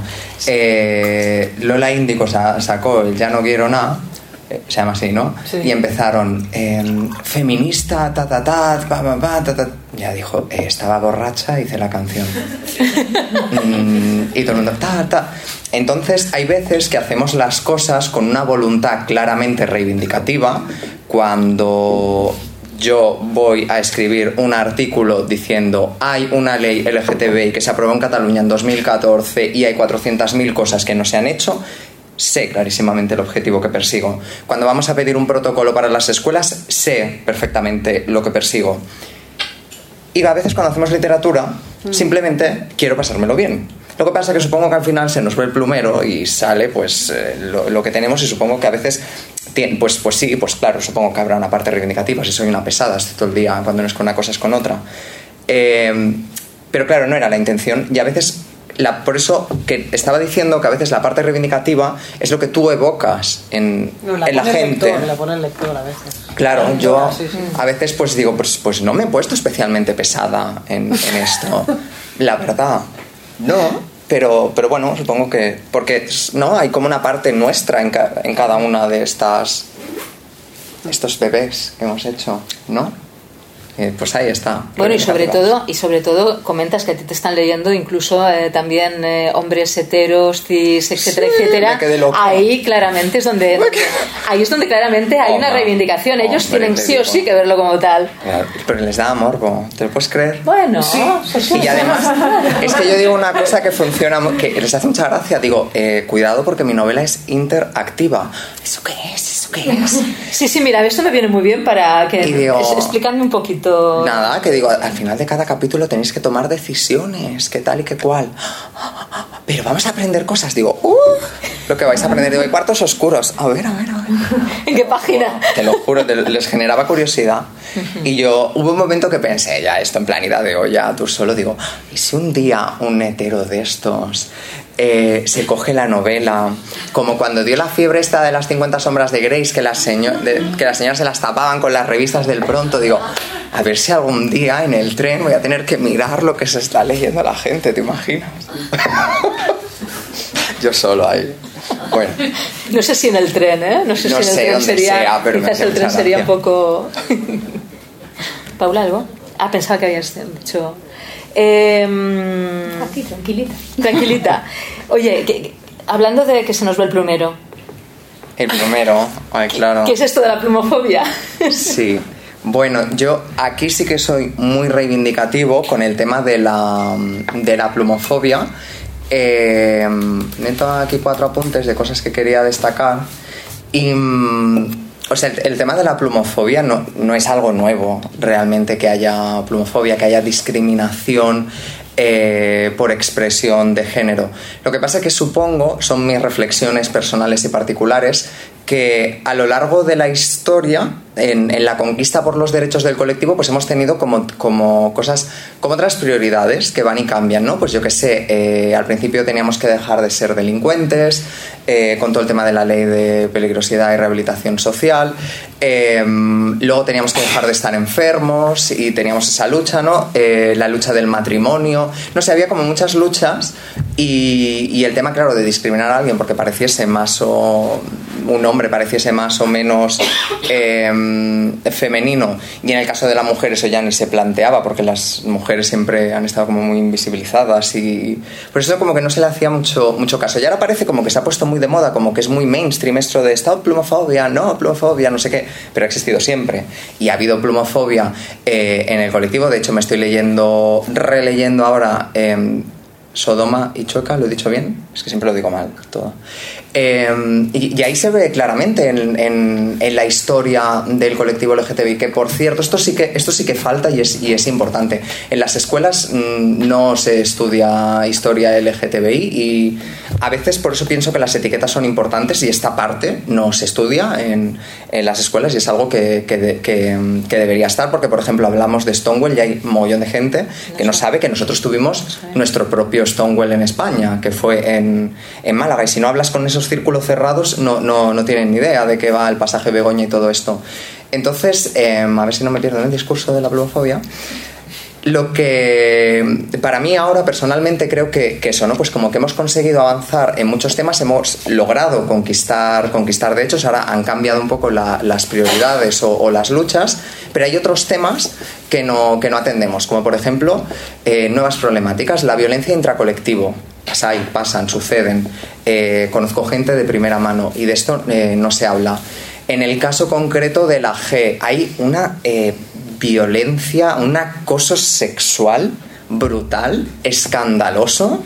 Eh, vas a una discoteca, te tocan el culo y no pasa nada. O sea, es como que somos muy permisivos los gays con el tema del acoso sexual, porque si, si vas a, si una discoteca mm, le tocas el culo a una chica, en- estoy utilizando etiquetas, ¿vale? No vamos a entrar a decir que es una cosa y otra, pero para que me entendáis. La situación es, es completamente distinta. De hecho, llamé al Instituto de la Mujer y en el caso de hombre-hombre, como no se da una relación de inferioridad de entrada, que son dos hombres, pues claro, si te ah, no es acoso. Ah, vale, estupendo, maravilloso. Eh, otro te este es un tema que me parece un temazo. O, por ejemplo, el, el caso de la plumofobia, que ahora está como muy a la, muy a la orden del día. Y, a mí este tema me preocupa, me ocupa y me preocupa que haya discriminación dentro del propio colectivo, que siempre la ha habido, pero yo qué sé, si somos tan tolerantes y tan guays y tan cual, pues eh, a mí esto me molesta. Y además creo que la lucha eh, contra la plumofobia, que no deja de ser eh, una expresión de género a la que no asociamos con ese binarismo hombre masculino, mujer femenina, va directamente unida a la lucha feminista, pero completa y absolutamente, porque estamos trabajando las masculinidades tóxicas. Te Ah, ¿qué he dicho? Eh, eh, o sea, va, completa y, absoluta, y absolutamente eh, ligado con el concepto de cómo tiene que ser un hombre, qué se espera de un hombre y lo que sale de, de ahí ya está. Y esto lo vemos más o menos sutil. En el caso de los heteros, no me importa que seas, que seas gay, pero camina bien. A mí me lo han dicho, digo que camine bien. Que, que- que camine bien. Uy, claro. Espera que me quite los tacones, ¿no? Claro. Eh, yo qué sé. Pues, pues, pues no sé, a mí este tema dentro del propio colectivo, en el caso de las, de las aplicaciones para, para ligar, esta famosa aplicación que se llama Grinder, y yo tengo este debate constantemente con mis amigos y me tiene la cabeza frita. Es que si a mí no me gustan con pluma, eh, ¿por qué tengo que... Digo, vamos a ver, eh, no es lo mismo decir me gustan masculinos o me gustan como tú quieras que decir esto pluma, cero pluma. Ese mensaje es discriminatorio o como mínimo es de mal educado. No me, por ejemplo, mm, ¿te gustan atléticos? Pues no es lo mismo que decir no me gustan gordos. Hace falta que humilles o discrimines a una persona y esto pasa dentro del propio colectivo. La pluma también se rechaza. Y no sé dónde más se rechaza, pero el caso es que este es un tema que me tiene hartísimo. Eh, o mm, me pone muy nervioso, ya ves, me da la cabeza. E intento pues reivindicar en ese, en ese sentido que creo que hay una cosa que no se tiene que esconder y es la pluma. ¿Por qué? Porque es bonita. Y reivindico desde, desde muchas partes. Una de ellas que lo hago desde el sentido del humor, el cachondeo, como acostumbro, y que sí que me parece que es reivindicativa en sí, es a través, por ejemplo, de unas entrevistas que hago en, en, en tu Guider, que se llaman el plumómetro. Y se me ocurrió así un día, pero bueno, lo voy a contar, parece que estoy haciendo aquí la promo. Y se me ocurrió un día así que estaba viendo yo el broncano, lo, de la resistencia, y dije, ay, mira, voy a hacer yo entrevistitas también a la gente. Y a través de Instagram entrevisto a gente y lo que les hago son una serie, les hago un test súper científico de 10 preguntas en el que les mido la pluma, pero para hacerlo de forma positiva. Y, eso hago, es, se me va la olla y ya está. ¿A chicos? o- A chicos y chicas, lo que pasa que, por ejemplo, cuando... Esto le pregunto, porque hay gente... Esto se, esto se confunde, es como que parece que la pluma solo la asociamos a, a los hombres y, y en el caso de las mujeres también hay discriminación. 80% de mujeres que llegan a consultar y les pregunto, bueno, ¿qué, qué tipo de mujer te atrae? Femeninas. En el caso... Femeninas, eh, eh, ¿qué quiere decir? Que no tienen pluma, ¿no? Claro, Oh. bueno, claro, sería, ¿no? Al final la pluma, Es que la es pluma de- lésbica es- sería como más masculina. Hay quien lo llama el martillo. Dicen que los hombres tienen pluma y las mujeres martillo. Pero esto hay gente que se ofende. Esto hay gente que se ofende. Yo no quiero ofender a nadie. Yo cuando le mido la pluma a una mujer en el plumómetro le pregunto, ¿quieres que te la mida en expresión masculina o en expresión femenina? A mí me da igual. Claro. Bueno, y, y la cantidad de, de heteros, yo conozco a muchísimos heteros que tienen muchísima pluma y son Claro, heteros. claro. Al menos, al menos que ellos sepan. Claro. Y no, y no pasa nada. ¿También es les mides a heteros o solamente a.? Eh, eh, no he medido a un hombre hetero, todavía no se la he medido, qué mal suena esto. Pero quiero, quiero hacerlo, a ver si lo consigo, a ver si lo consigo. ¿Necesitas ayuda para ello?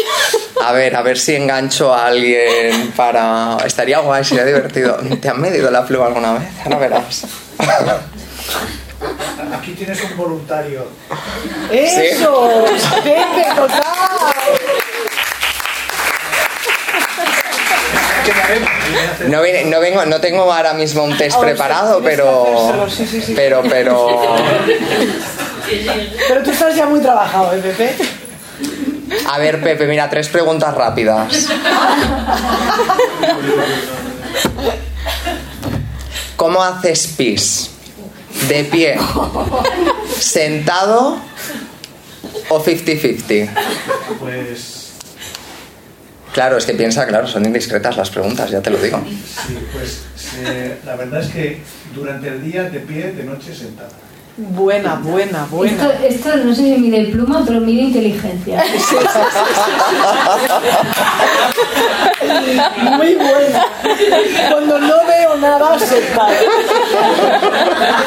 Buena. Eh, Ah, tengo vamos. Claro, se me ha preparado. Vale, a ver, otra. Venga, va, que se acaba el veranito. Cuando te metes en el agua en la playa, ¿vas así de puntillas? Totalmente de puntillas, de puntillas. Sí, no te tiras a No sé tope. qué opciones hay, pero soy de puntillas. ¿no? Vale, poquito a poquito y si viene una ola... Salgo corriendo gritando, vamos. Vale, vale, esto ya.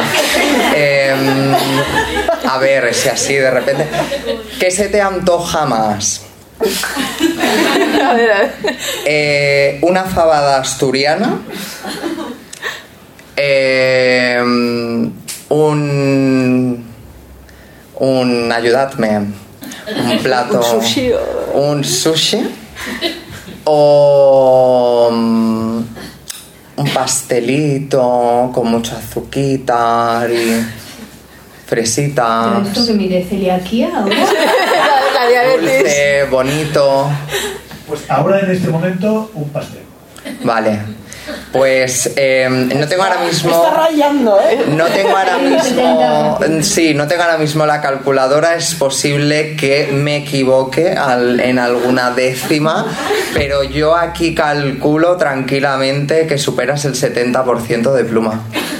Y eso merece un aplauso.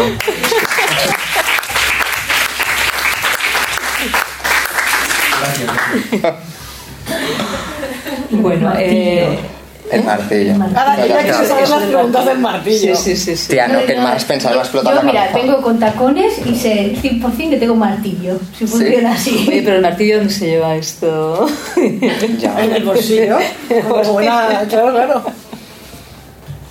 El martillo, pero lo dices porque. es No, como- porque hay gente que la, que la masculinidad, o sea, es como la pluma en teoría es lo femenino y lo, y lo masculino, pues un martillo es masculino, ¿no? Un obrero, así. O sea que ya se ha acabado aquello de las camisas de cuadros, las chicas camioneras. Se y llama esto mucho, ya, esto se ya, no, pero la forma de definirlo eh, ya, ya se Bueno, ha lo acabado, del- ya está de paso de moda. Lo del esto, ¿no? martillo tampoco se dice mucho, Yo no lo he ¿eh? oído nunca, ¿eh? Lo del martillo. A mí cuando me dijeron me meé de risa, ya No, te lo digo. Pero vamos, eh, Pero- A, mí, a mí que me. que so- yo, yo que soy manitas y me gusta el bricolaje. Identificas.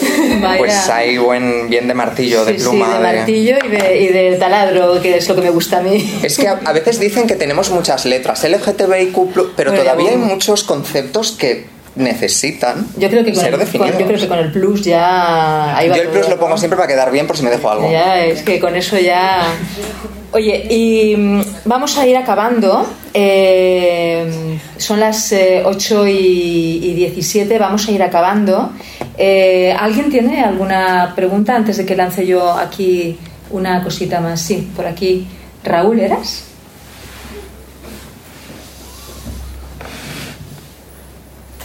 Yo, hola, no. ¿Sí? Hola, hola, ahora sí, vale.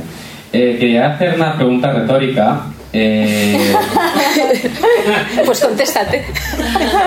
no, no voy a contestar, pero quería hacer una pregunta retórica por una afirmación que, ha- que has hecho, José, sobre... eh, has obviado, o sea, como que para ti era evidente ¿no? que la lucha del matrimonio era parte de la lucha LGBT, ¿no? Y, y justo el otro día estaba aquí en el club de lectura de, aquí en el centro LGBTI con Sebastián Portey y hablábamos del- de la antología de textos de Rafael Mérida de manifiestos gays, lesbianos y queers. Y recuerdo que salió manifiesto precisamente de principios de los 70 de Queers Anónimos donde hablaba justamente, repensaba eh, formas alternativas del matrimonio, o sea, alternativas al matrimonio o formas alternativas o de repensar las relaciones, ¿no? No sé si me estoy explicando, en plan, alternativas a la monogamia y todo eso. Entonces, realmente me pregunto si realmente el matrimonio es parte de la lucha LGBT o simplemente, más que lucha LGBT, es eterizar la lucha LGBT. Ahí queda, bien, sí. Qué bien, qué retórica. Ya, es que claro, Y no hay que contestarla, eso es una muy buena noticia. ¿Contesta alguien? Eh, ¿Quieres tú? primero? Bueno, las dos cosas, ¿no? que para mí no es ni una cosa u otra, son las dos cosas. Al final estamos eterizándonos, pues sí. Eh, es un derecho el matrimonio porque la estructura que hay, por ejemplo, si no te casas no puedes inscribir a tu hija en no sé dónde. O sea, sí, pero es un derecho. Es un derecho que... mm, o sea, ¿es un peaje? Sí. ¿Es un derecho? Sí. Para mí son las dos cosas. Pero nos parece bien. Ah, bueno. Ya es otro tema, ¿no? Para mí son las dos cosas. Mm, Pues nos parece, para mí no hay un plural ahí. Hay una, hay una subjetividad de cada Posición uno y su reflexión. No, a, a- ¿a quién nos parece? ¿Quiénes somos? Esta sería la, la- la pregunta retórica, ¿no? ¿Quién- ¿Quiénes somos? Este nos. el, por ejemplo, el modelo homófilo que defendían en su día Jordi Petit y Armand de Fluvia iba por ahí, por la idea de eh, normalizarnos en la, en la sociedad heterosexual, integrarnos y parecernos a ellos. Es teoría. Respecto, nos parece bien, nos parece mal, claro, son, son decisiones mm, muy personales, cada uno puede tener su opinión personal. Eh, la palabra matrimonio como... Y luego también la importancia que le queramos dar a las, a las palabras.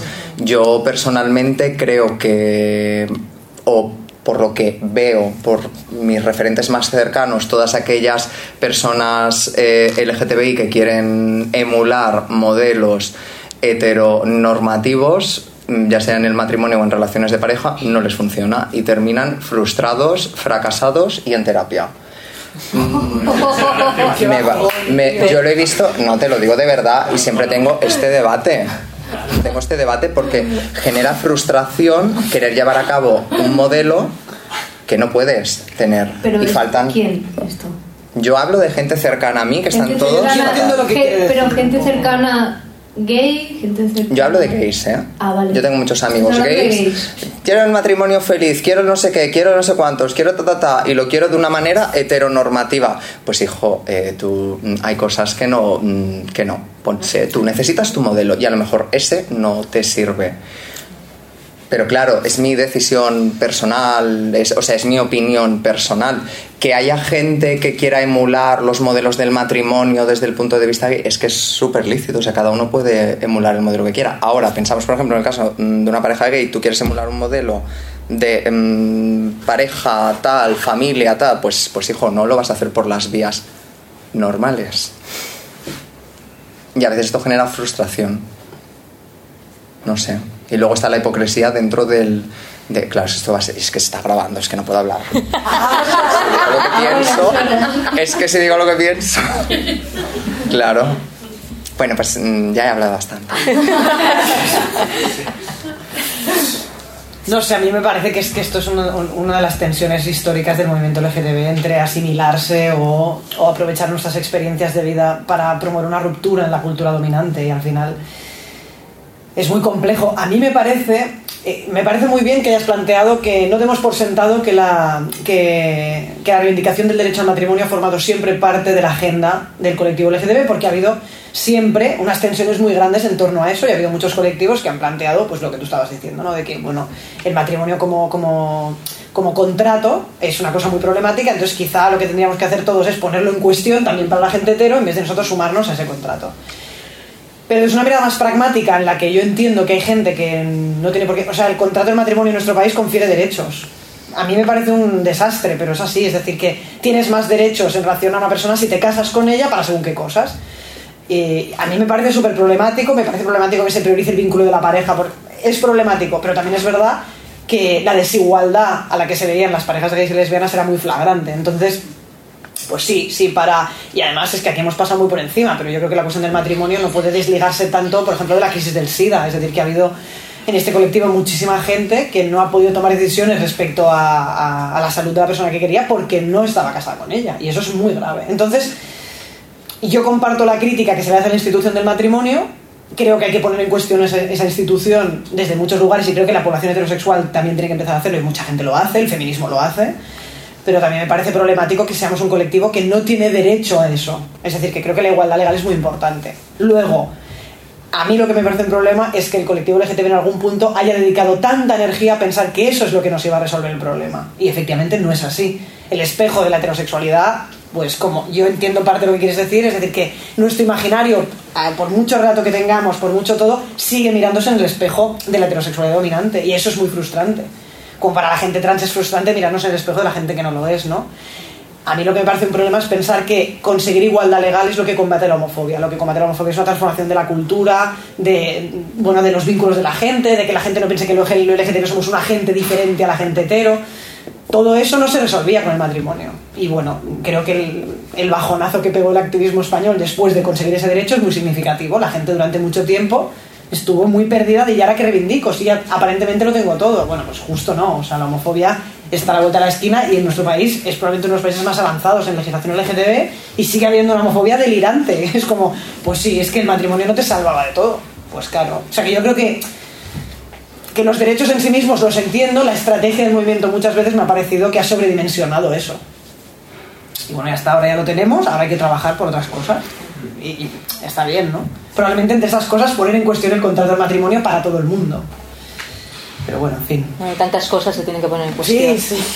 Yo me quedo con esta frase que has dicho, la transformación eh, de la cultura Sí. y la cultura además como, como motor de transformación.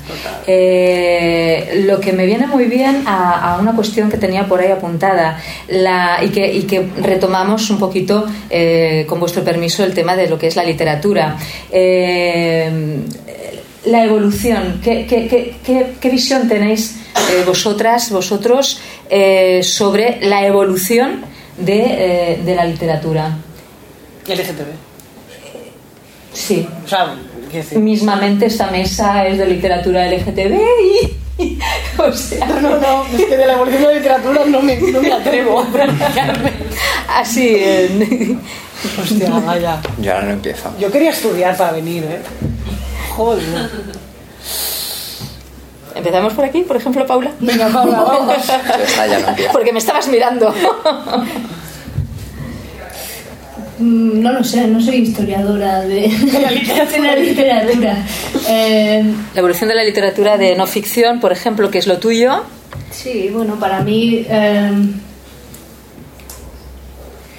pa- para mí, una de las cosas eh, más relevantes ha sido como cómo hemos complicado a veces conceptos o cómo, o, cómo se simplificaba en exceso antes, ¿no? Y, por ejemplo, en los libros de psicología, antes escribía desde una posición de desde esa distancia profesional, desde esa eh, distancia terapéutica que durante las carreras, eh, la carrera de psicología, los másteres siempre te repiten, ¿no? Hay mucha gente que escribe desde como psicóloga, psicólogos, manteniendo siempre mucha distancia ¿no? con, con la persona, con el lector y, y- y en consulta con, con las pacientes, clientas, etc. ¿no? Y creo que sí que he visto una evolución también gracias a toda la revolución tecnológica ahora empezamos a hablar en primera persona ¿no? y las narrativas yo creo que llegan desde otro lugar mucho más, eh, más real ¿no? creo que se ha complejizado tanto el mundo y nos hemos dado cuenta de lo complejo, lo complejo que es que al final ya van a desaparecer esas miradas tan de, de gurús o de gente que, que parece que lo sabe todo y vamos a ir más a una narrativa o una literatura en el cual cada uno hable desde su posición ¿no? y teniendo muy clara cuál es esa, esa posición. Bien, me, me- me he salvado. ¿Me ha quedado convencible? Vale. Repite la pregunta, porque entre la pregunta y esto me he quedado loco. Bueno, tú, en, en tu caso, eh, tú escribes, no fic- eh, tú escribes ficción, entonces, eh, aunque es tu primera novela, eh, pero eres un- una persona muy leída. ¿Cómo ves esta evolución de, eh, de la literatura LGTBI? Tanto si existe como si no existe, o existía antes y ahora. Eh, ¿Cómo, cómo, Hombre, pues eh, te digo una cosa, eh, son, mm, si coge, si, bueno, yo soy periodista, si cogemos los, los medios de comunicación y vemos que cuando fue lo de que Bercana estaba pidiendo un crowdfunding porque hubo Un par de ¿cuánto años, hace? ¿no? un par de años, un par de años? pues eh, debes decir preocupante. Y muchas veces hablamos, la, la gente no lee, bueno, lee tweets, Instagram y tal, pero no, o sea, se, se está perdiendo un poco el, el leer. La gente quiere ahora consumir producto audiovisual más que, que leer. Entonces, pues para los que estamos empezando, es una putada. Eh, Dilo, dilo más fuerte, dilo más fuerte, que no, no te han oído llegar. Entonces, pero bueno, aún así, yo qué sé, hay que. Hay que ten- no sé, yo soy optimista, soy, soy positivo, entonces seguirá existiendo la literatura, pero sí que es una pena que algún tipo de literatura especializada pues no, no se vea tanto y esa es eh, la realidad. No os vais a encontrar eh, las novelas de Gales en un corner de Sans, es así.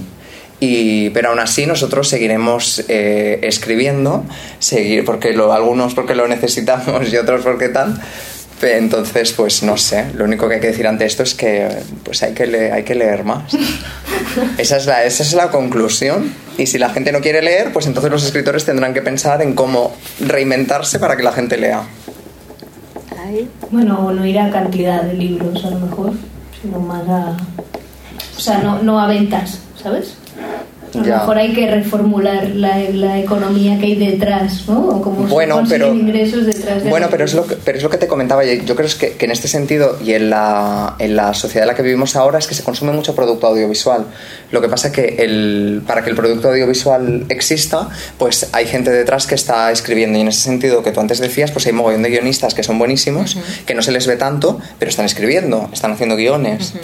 Entonces, pues esto está un poco en cambio, eh, en, en- en- en, pues eso está cambiando, aunque creo que más que nosotros, pues a lo mejor sí que esta, esta pregunta la podrían contestar mejor editores que no precisamente autores, que, el- que los autores al fin y al cabo, pues, pues tienes una visión, tienes una idea, tienes un proyecto y, y lo, y los- lo trasladas, ¿no? lo plasmas. Mm, Yo creo que. Yo, yo comparto la preocupación que decía José de, de- de que. Creo que, que hablo por toda la mesa, se digo que nos tenemos que dar con un canto en los dientes cada vez que Gales nos dice, pues te lo voy a publicar. Porque es que somos muy, muy afortunados, pero muchísimo. Tal y como está además, o sea, que la gente no los compra, ¿no? O sea, que yo creo que lo primero que tenemos que pensar es que, es que tenemos la suerte que igual en otros países no existe de tener una editorial que está muy, muy implicada y que está o sea, defendiendo que esos libros tienen que existir, tienen que existir. La gente puede, o sea, tiene que poder releer esos libros, a pesar de que a veces sea económicamente complejo. Y por eso creo que también los autores y las autoras que, que trabajamos con estas editoriales tenemos que esforzarnos mucho por venderlos. O sea, les debemos eso, ¿no? Hacer todo lo que esté en nuestras manos para que esos libros se difundan, se vendan y, bueno, y, también ser generosos porque, porque lo han sido con nosotros y con nosotras. Yo sí pienso en relación a literatura trans, que, que estamos en otro capítulo del libro, como os podéis imaginar. A mí me sigue pasando que me cuesta muchísimo encontrar libros que leer. O sea, yo también necesito mis referentes y es difícil. O sea, muchas veces son en otros idiomas, muchas veces... O sea, hay mucha más producción de series y de películas que de libros que expliquen cosas un poco, un poco elaboradas, ¿no? La persona que ya... O sea, Un estereotipo, ¿no? Sí, ¿no? Y que la gente siempre o se mata o se suicida o todo es muy mal. O sea, que realmente la falta de referentes en el tema trans es muy importante. Yo creo que ha habido una evolución interesante en relación al ensayo.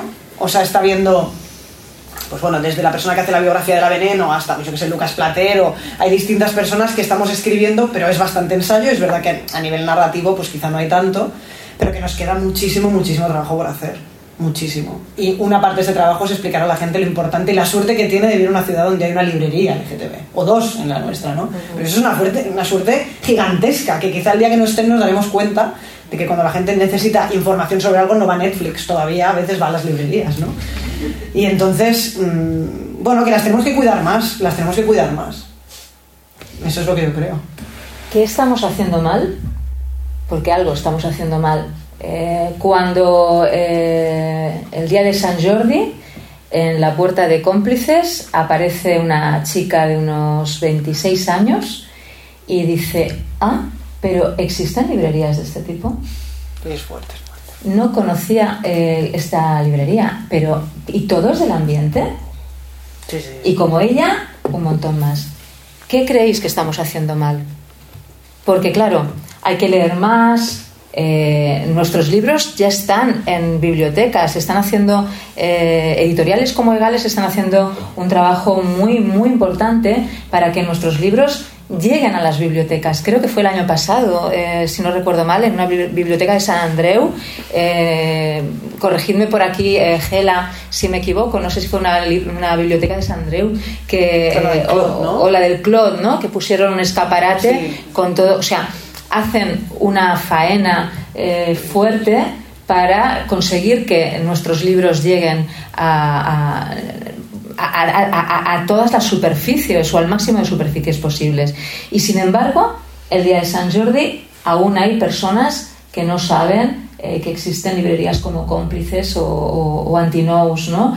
Eh, o el día del Pride, se monta una paradeta con, con venta de libros, eh, entre otros artículos. La gente, a ver, vale, es una fiesta, de acuerdo, de acuerdo, es una fiesta y solo estoy pensando en la pulserita en la bandera y en, la pulserita y la bandera eh, multicolor, ¿eh? no en la otra, y en la cervecita. Pero bueno, es un momento de, de- de- de cultura también. O sea, no nos olvidemos, como Ojalá. has dicho tú. Claro, en teoría, ¿no? En teoría. Es bon- es bonita esta idea. Claro, es- pero, pero es la básica, bajo mi punto de vista, ¿no? De dónde surge eh, el- todo este, este, este día y este movimiento, ¿no? Entonces, eh, ostras, mm, ¿qué más o qué menos que acercarte y tener curiosidad por una exposición de, de- de libros que, que hay allá, ¿no? Entonces, hay que leer más, sí, yo estoy de acuerdo, pero mm, me preocupa muchísimo más no el leer más, sino el leer bien y sobre todo la difusión que los lectores y las lectoras hagamos, y me incluyo, de lo que leemos. Porque por mucho que nosotros visibilicemos y trabajemos por nuestros libros y por la editorial que ha apostado por nosotros, está luego la parte del lector y la lectora. No, no, no basta con leer. Y ojo, estamos hablando también de bibliotecas. Mm, eh, lo interesante, bajo mi punto de vista, a ver qué pensáis vosotros, eh, es también esta difusión de la persona que lee. Porque luego tú, tú te vas a Amazon, por ejemplo, y te encuentras los libros reseñados, bueno, Sí, sí, sí, pero vas a, a los libros de, de- de- permitidme que lo diga, de ambiente, para acabar antes, no decir tantas veces, de, li- literatura LGTB, ¿vale? Eh, y ostras, es que no hay reseñas prácticamente. La gente no reseña. O sea, seguimos en un armario como lectores. Sin embargo, nos piden, nos piden visibilidad, nos piden que escribamos, nos piden que publiquemos. Pero los lectores, aunque compren, aunque vayan a las bibliotecas, aunque vayan a las bibliotecas a pedir que por favor traigan un libro porque esto se puede hacer, podemos ir a una biblioteca y decir, oye, estoy interesada en tal libro, ¿no tenéis? Pues yo lo quiero. Y lo traen, lo traen. Eh, pero ¿qué es lo que estas personas que nos leen? Nos visibilicen también. ¿Qué pensáis al respecto? ¿Por aquí qué pensáis? Os lanzo esta pregunta a vosotras y a vosotros. ¿Qué opináis del tema? Porque veo varias cabecitas que van haciendo sí, sí. Esta gente es la más motivada. Ha No, venido, no. Ha venido a esta mesa claro, redonda. claro, pero por eso tienen algo que Pero decir. mira. por eso tienen algo que decir, porque están motivadísimos. Justo has dicho una cosa que, que no es menor, es decir, el día más importante de reivindicación de nuestro colectivo, ¿qué papel juega la cultura? Es que esa es la pregunta. La, o sea, cer- la cervecita, la fiesta, Bueno, pues esa, el baile. también es nuestra comunidad, que también tenemos que aceptar Sí, que sí, somos sí, sí. eso también. Por supuesto. Y, y yo creo que hay una parte que, probablemente se ha perdido de esta comunidad, porque, porque para mucha gente es quizá más fácil vivir su vida que en un momento en que era más necesario. Pero digo que la cuestión de la cultura no es, me- no es un debate menor, y lamentablemente lo parece, ¿no? Pero sí, o sea, estamos mucho más preocupados por saber los horarios según qué discotecas y para salir de fiesta y para qué aplicaciones son mejores para ligar, que si algún día ya no podremos comprarnos libros de este tema porque ya no existirán esas librerías.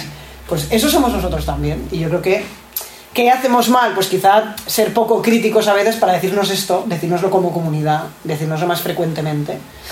Pero es un debate muy muy complejo, porque al final parece que estemos demonizando que la gente se lo quiera pasar bien. Y No, mucho menos, no, no, no, por que- favor, no. Pero es verdad que a Es veces parece además, que decir eso es como, pero ¿qué pasa? Que no, No, no, podemos ir no, no, no. no, coño, si salimos todo el año, si somos Siempre el colectivo sumando. de la ciudad que más sale. Pero, pero digo, aparte, eh, pues sí, pues sí, esa, esa anécdota de del stand de Gales con las pulseras, las banderas y los libros es impactante, es muy impactante. Nadie le parece que el día 28 de junio sea un día para comprar un libro, qué cosa más loca. Es como, ¿pero por qué? Pues bueno, sí, sí, seguro que tenéis...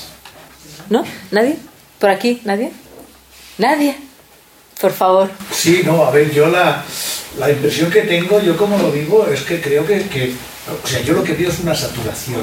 O sea, yo no, eh, yo no soy de la, de- no soy millennial, no soy de la generación digital. Y Yo el primer, no, el primer móvil que me compré tenía 40 años, ¿eh? o sea, es decir que, eh, entonces, yo toda la vida y aún llevo un libro en la mochila siempre, siempre. Mm, Desde que tengo uso de razón, llevo un libro en la mochila y yo no estoy abonado a Netflix ni he visto ninguna de estas series. Pero si, si yo tuviese la mente abierta a todas las posibilidades que hay, yo lo que veo es que hay una saturación de propuestas. Entonces, ¿A qué nivel te refieres? Eh, ¿En general o...? Sí, me refiero, sí, en general, en general. O sea, es decir, una persona, eh, pues esto, a ver, yo entiendo, porque para mí yo entiendo que la literatura no solo son los libros, para mí el cine es literatura, eh, las series de televisión son literatura y, y, bueno, y, y cosas que se hacen en las redes sociales también son literatura porque hay una persona detrás, que yo no la veo, no la conozco, eh, que quizás no, no, no se conoce como autor, pero que si no se escribe eso previamente no existiría ese, ese, ese, ese, ese- mensaje, ¿no? eso que, que recibimos. ¿no? Entonces, mm, la, la saturación para mí pues, produce eh, fenómenos como, por ejemplo, para mí es un misterio eh, cómo se pueden vender tales cantidades de libros malos. O sea, Yo ido al corte inglés o al Carrefour y he visto el número uno y he dicho, hostia puta, pero si esto es una mierda. Así, así. Pero es que incluso aquí, la última vez que vi el Premio Ciudad de Barcelona, de, o sea, Premio Ciudad de Barcelona, no, no diré el autor para no desprestigiarlo, pero leí y no lo soportaba. Digo, esto yo creo la- este tío cuando en la universidad le pondrían un 5 como máximo, pelado, o sea, no, no pasaría de ahí. Eh, eh, no lo sé, no lo sé. Yo veo que cuando me refiero a saturación me refiero a eso, a un mercado que permite que los libros malos se vendan en cantidad y los libros buenos no llegan. Y entonces eh, la, literatura, esto, de- de- del gremio nuestro, de la literatura LGTB, de, de- de ambiente, pues no, no llega, no llega. Hay que trabajar y hay que promocionar más. Yo, yo soy de Badalona, vivo en Badalona y este año, el día del libro, pusimos por primera vez una paradeta de libros eh, LGTBI, que por cierto no los, no los de- dejaron cómplices y luego pues le- les vendimos y luego se los, se los devolvimos.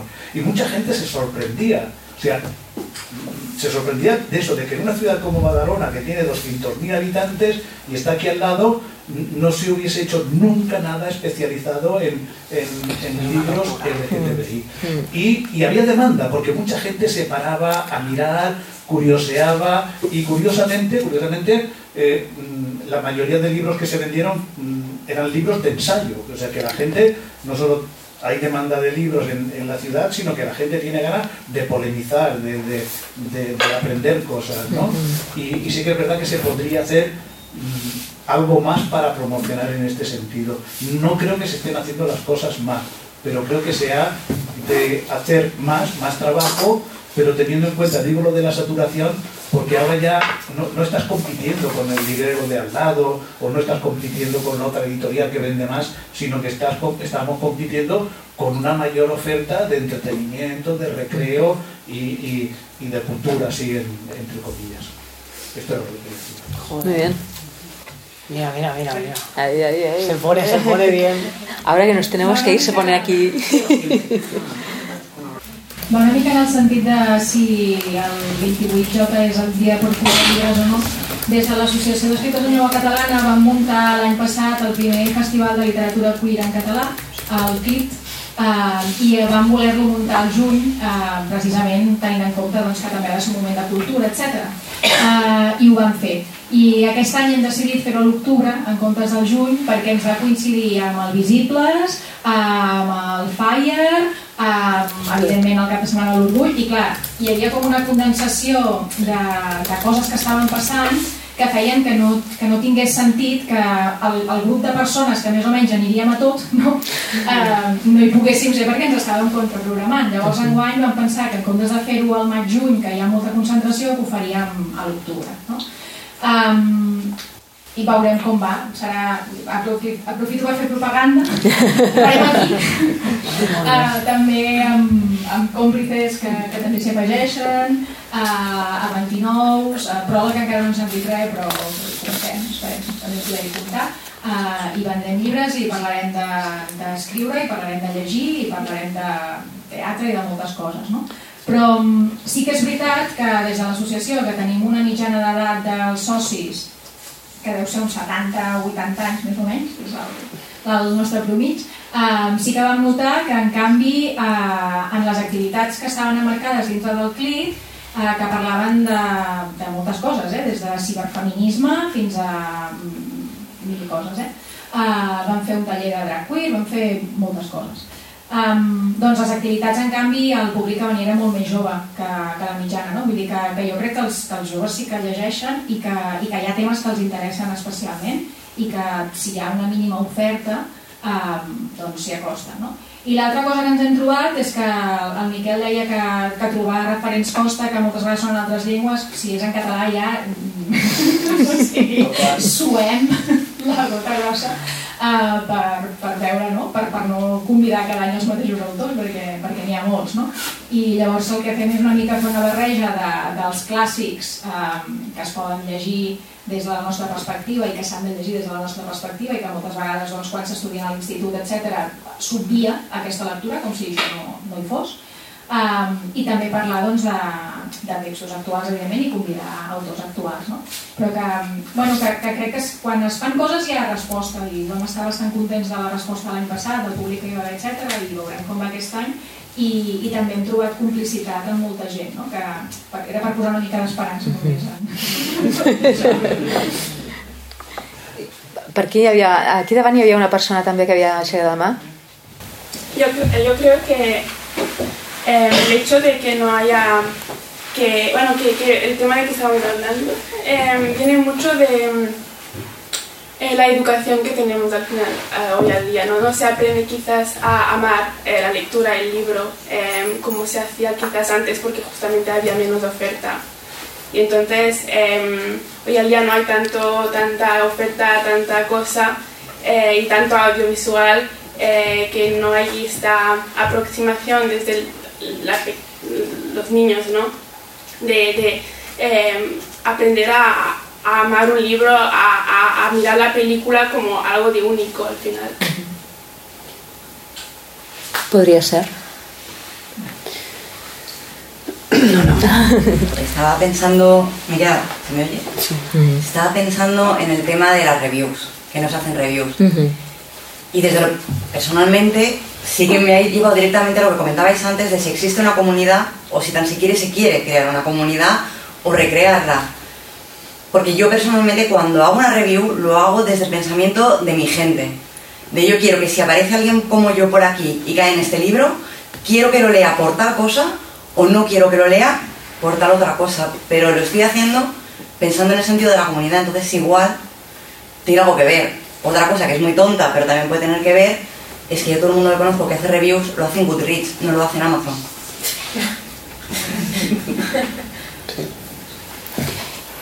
Hace poco que conocí Goodreads. hace poquito que... Hace, sí, sí, me explotó la cabeza. Dije, ¿qué es esto, Dios mío? Es muy loco. y es de Amazon, ¿eh? ¿Es de Amazon Es de Amazon. Es que todo es, de Amazon. O sea, el centro LGTB es de Amazon. ¿Verdad? ¿Nadie más? Bueno, pues, eh, oye, Ha sido súper interesante vuestras intervenciones.